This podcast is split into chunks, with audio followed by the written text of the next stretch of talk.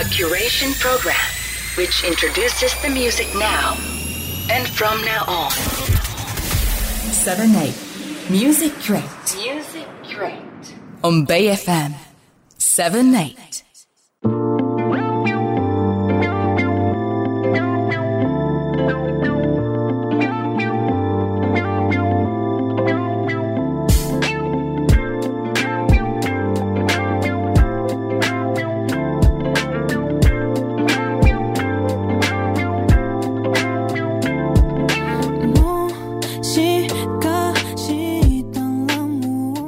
セブンエイトミュージックレッドをお聴きの皆さん、こんばんは、シンガーソングライターのサラサです。えー今週もこの時間がやってきました。えーまずは、私が4月に出したファースト EP ネイルの島から、このままという曲を聴いてください。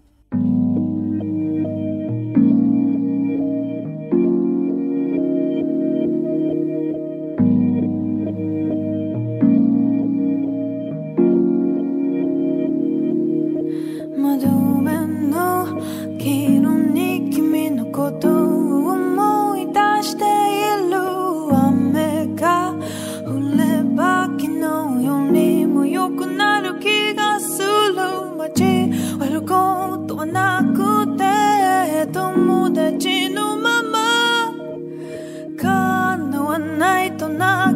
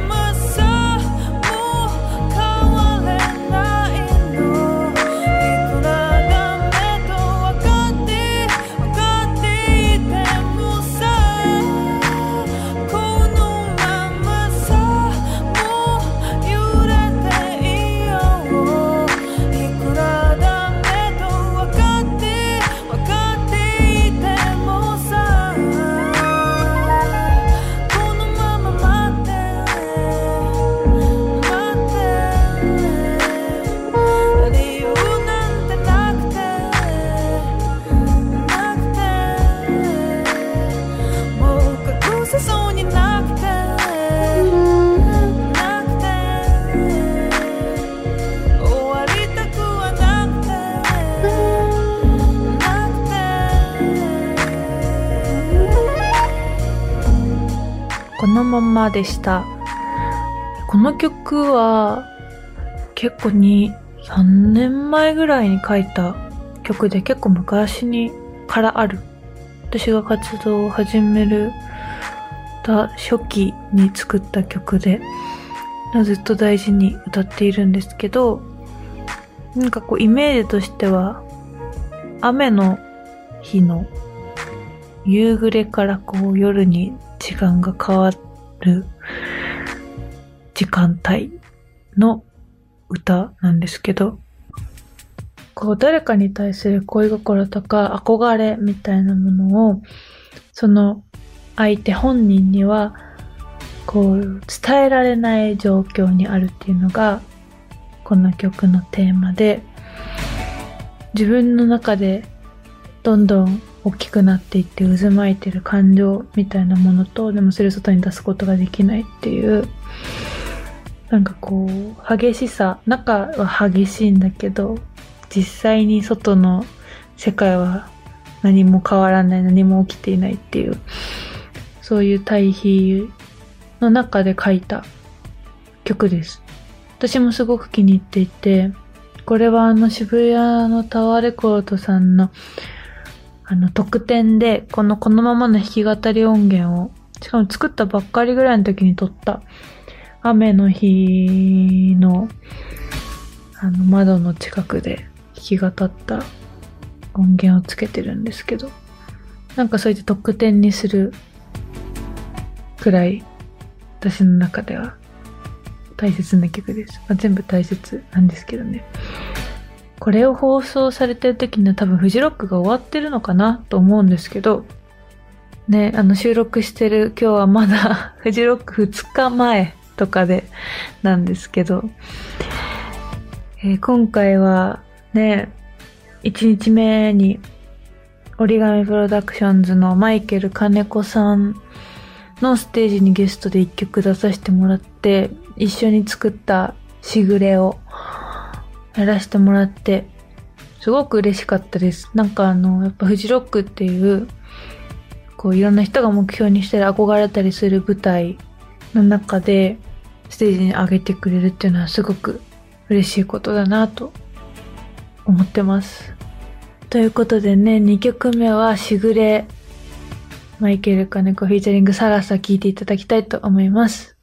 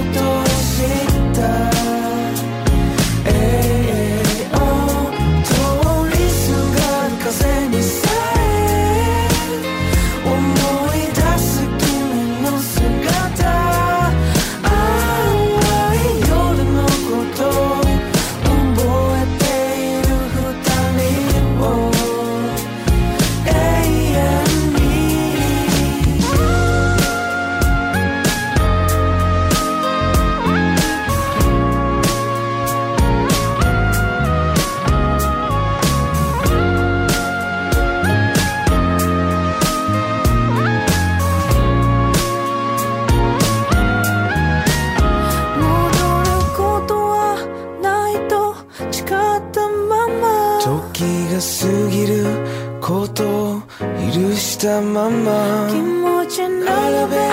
数え朝を待っても拭えない気持ち set me free. ここは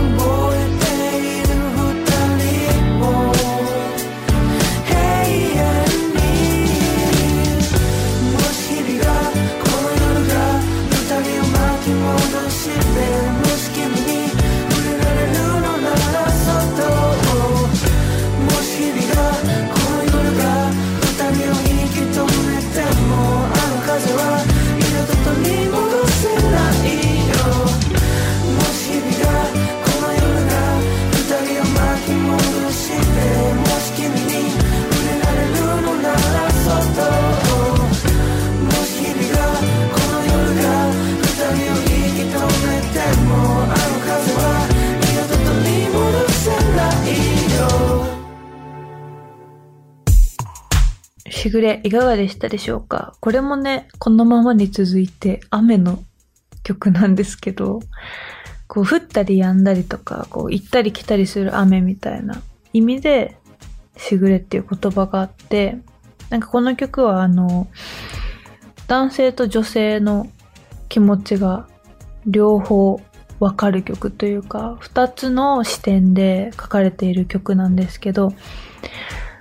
お別れしてしまった男女の歌なんですが、自分で決めてお別れしたことなんだけど、ね、どうしてもすぐに切り替えられなくて、すごくこう未練が残ってて愛しく思ったりとか、こう苦しい気持ちを抱えて朝まで待ったりとか、かと思ったらまあこれでいいんだって自分の中で心がスカッとして過ごせる日もあったりとか、なんかそういうこう別れた後の感情の行ったり来たりみたいなものを表現できるんじゃないかなということで、しぐれっていうタイトルにしました。なんかマイキーさんが作るメロディーはすごい英語がやっぱりハマるメロディーだなと思っていて、日本語で歌詞をつけるのはすごい面白いというか新鮮な自分の中でも一個挑戦でした。ですごく感謝してます。これが流れる頃にはね、無事フジロックのマイキーさんのステージも無事終わって楽しかったねって言ってたらいいなと思います。そして今日の3曲目はですね、あのーそのマイケル金子さんのバンドでサポートメンバーとしてドラムを叩いてる松浦大樹さんっていう方がいらっしゃいまして、シーハーハーズのドラマーの、すごいかっこいいドラマーなんですけど、の大樹さんがソロプロジェクトとして始めたサッカリンっていうソロプロジェクトがあって、すごくそれが本当にかっこよくて、私マイキーさんバンドにそのゲストで出た時に、初めて大輝さんとお会いしたんですけど、その前からサッカリンは聞いていて、本当にすごいよく聞いててかっこいいなと思ってるんですけど、そのサッカリンが7月27日にファーストアルバムをリリースしまして、その中から一曲流せたらいいなと思ってるんですけど、実はサッカリンのね、あのーワンマンのイベントが8月19日に大会山ユニットでやるんですけど、それにゲストで出させていただくことになっていて、すごい楽しみなんですけど、あの、奇妙麗太郎さんとか、エイミーさんとかね、こう、大輝さんが仲いい進行ならアーティストたちがゲストで集まって一緒にサッカリンと音を奏でるという、めちゃめちゃ楽しいイベントがありまして、そんな、それもすごく私は8月の楽しみなイベントなので今日はサッカリンから一曲流そうかなと思っております。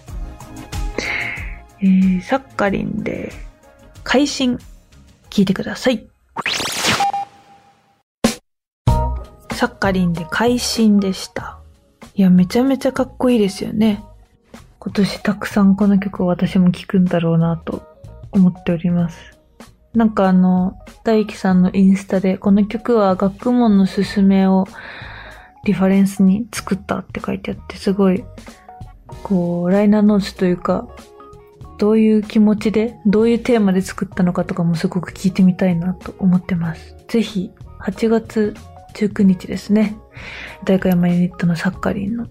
イベント遊びに来ていただけたら嬉しいなと思います。えー早いもので、これにて私、サラさんの時間は終わりなのですが、またこのセブンエイトミュージックレートでお会いできるのを楽しみにしています。えー皆さん健康でいてください。またお会いしましょう。サラサでした。7A Music Crate.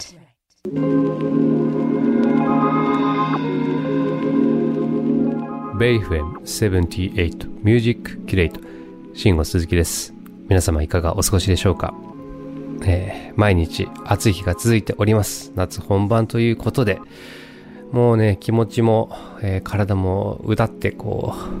うだらっとしてしまう日々が、えー続いておりますがただねそんな中でこう気持ちを引き締めてくれるというかねやる気を起こさせてくれるのはやはり音楽ではないかなと、えー感じている、えー次第でございますが、うん、今回はね、えー前回、えーモンドグロッソ僕が大好きな、えー大沢慎一さんの特集をさせていただいたわけですが今回はですね引き続きまして、えーオリジナルラブを、えー特集したいと思います。で、オリジナルラブ田島隆夫さんのプロジェクトではございますが、うん、数ある、えー名アルバムの中から、あえて今回一つだけ、風の歌を聴けというアルバムを、えーピックアップ、えーしたいと思います。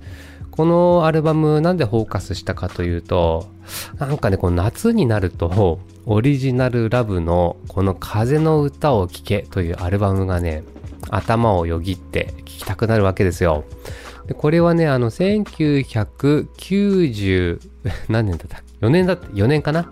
?94 年にリリースされた、えーアルバムで、えー当時、えー学生だった、えー、慎吾鈴木はですね、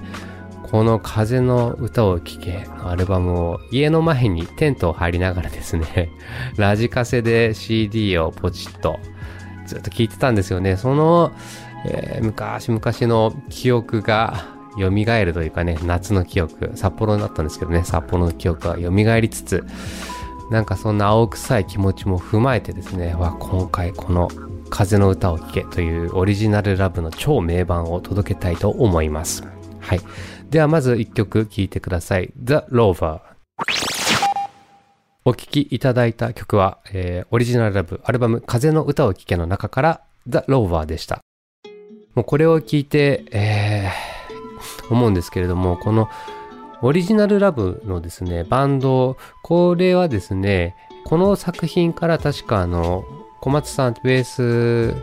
のね、方と、ドラムにあの、佐野康夫さんですね、この鉄板のお二人がね、あの、今もね、ツアーでね、ちょうど回ってると思うんですけれども、回り終わったくらいかな、だと思うんですけども、この二人のリズム体ががっつり効いてる、えー曲なんですよ。で、この、田島さんのね、このアレンジというか楽器のチョイスっていうのも、まあ見てみたいんですけれども、まあ、とにかくこの曲はね、このソウルのフレーバー、ファンクのテイストも混じりつつ、ソウルの、まあ、曲ということで、うまくボーカルを合わせつつですね、聴いてくるのがワウがかかった楽器なんですよ。このギターね、とかクラビネットとか、これがね、ファンキーな、あの、要素を持っているんですよね。で、この、なんていうのかな、全体、アルバムを通してですね、このファンキーさっていうのは、このワウがかかった楽器っていうところに、まあ、来るんじゃないかなというふうに思っております。で、音源もですね、アナログ録音というかね、肉厚なんですよ。で、あまりシーケンスに頼らず人力で演奏しきったものを肉厚の 音色、ね、これプリアンプとマイクチョイスいいんですよね。で、レコーディングされたということでね。これも20年以上前なんですけども、名盤たらしめるアルバムで、その1曲目、ザ・ローバーだったのではないかなというふうに思います。で、しばらくこのアルバムの音源を続けて聴いてもらいたいと思うのですが、え2曲目にチョイスしたのは、え2つの手のようにという曲です。この二つの手のようにという曲は、あのー田島さんのよればですね、こう、この前聞いて、あの話をして聞いたんですけれども、ジャパニーズポップスっていうのをあの意識してたみたいな話をしていたので、ああ、となるとやっぱり、あの、セブンティーズのところから来る日本のポップスの音楽から影響を受けているのかな。というような印象もありました。では聞いてください。えー、オリジナルラブで二つの手のように。お聞きいただいたのは、えーオリジナルラブで二つの手のようにです。いや、いいですね。この、この曲が特にこの夏、この暑い時に聴くと、このクリーンなギターのサウンドと、あとエレクトリックピアノで田島さんの歌詞ですよね。じわっとくる。これですよ。これがこの僕の夏の、まあ、いつも聴いてる曲の一つですよね。このアルバム全体を通してブラジリアンテイストのあのアレンジもところどころにあるなというふうに思っていて、しかもそれが完全にブラジルのサンバとかね、例えばボサノバとかそういうところの、えーリズム、グルーブというよりは、ソウルミュージックを通してのブラジリアンフレーバーでサンバすぎないというか、いい具合に混じっていて、で、えージャパニーズポップスとして日本語ががっつり入って、構成もオリジナリティ溢れる。しかしながら、あの、ちゃんとポップス前とした、そういう絶妙なバランスになっている曲が、まあ、入ってるんじゃないかなというふうに思います。で、えー、聴いていただきたいのは、このアルバム、風の歌を聴けの中から、The Best Day of My Life と時差をかける思いです。どうぞ。The Best Day of My Life と時差をかける思いでした。え一つ目の The Best Day of My Life は、曲のイントロにビリンバウという、あの、ブラジルのパーカッションですよね。ドゥンストゥドゥンドゥンドゥンステバンワンっていうね。あ、これが来るともうブラジリアンだなっていうね、わかるんじゃないかと思います。で、もう一つこの時差をかける思いね。これは、あのよりなんていうのかな、ジャズ、ジャズのテイストというか、これあの、田島さんとベーシストの小松さんがですね、あの、共作で作られたような話を聞いたことがあります。で、小松さんが、どちらかというとそういうフレーバーの曲が、あの、持ってこられることもあるということを聞いたので、あ、なるほどなと思いました。で、あの、チックコリアのね、ジャズピアニストのチックコリアのリターントゥフォーエバーっていうアルバムがあって、あれのテイスト気持ち僕は感じるんですよね。フルートが入ってきて、あの涼しげな感じ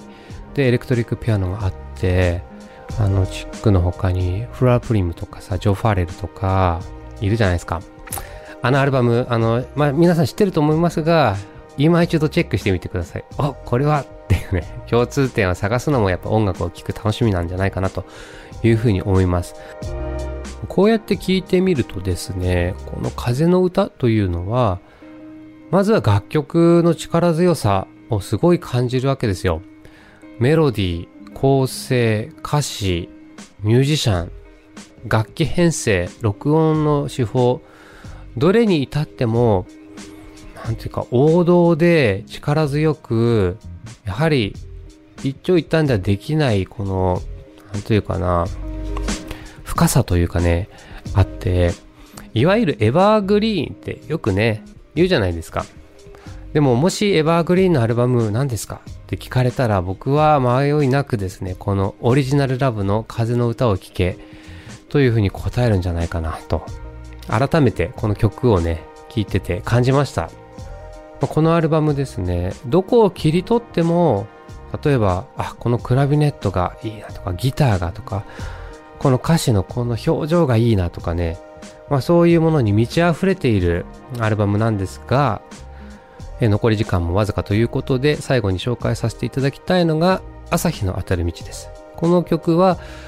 このアルバムの中からシングルカットされた曲になっております。僕ねこの感想歌い終わってからの感想の一発目に入ってくるトランペットのソロの入り口にグワッとやられるんですよ。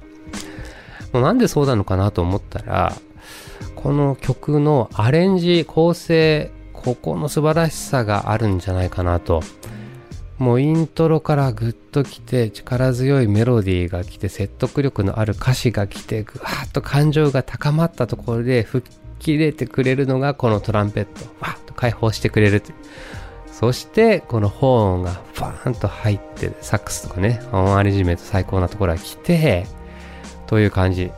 これ元々のこのグルーブベーシック土台支えているのが佐野さんと小松さんのしっかりしたこの唯一無二のこのコンビですよ。まあそれらを感じながら、えー、聴いていただきたいと思います。では今日の最後の曲になります。朝日の当たる道。7A Music Crate.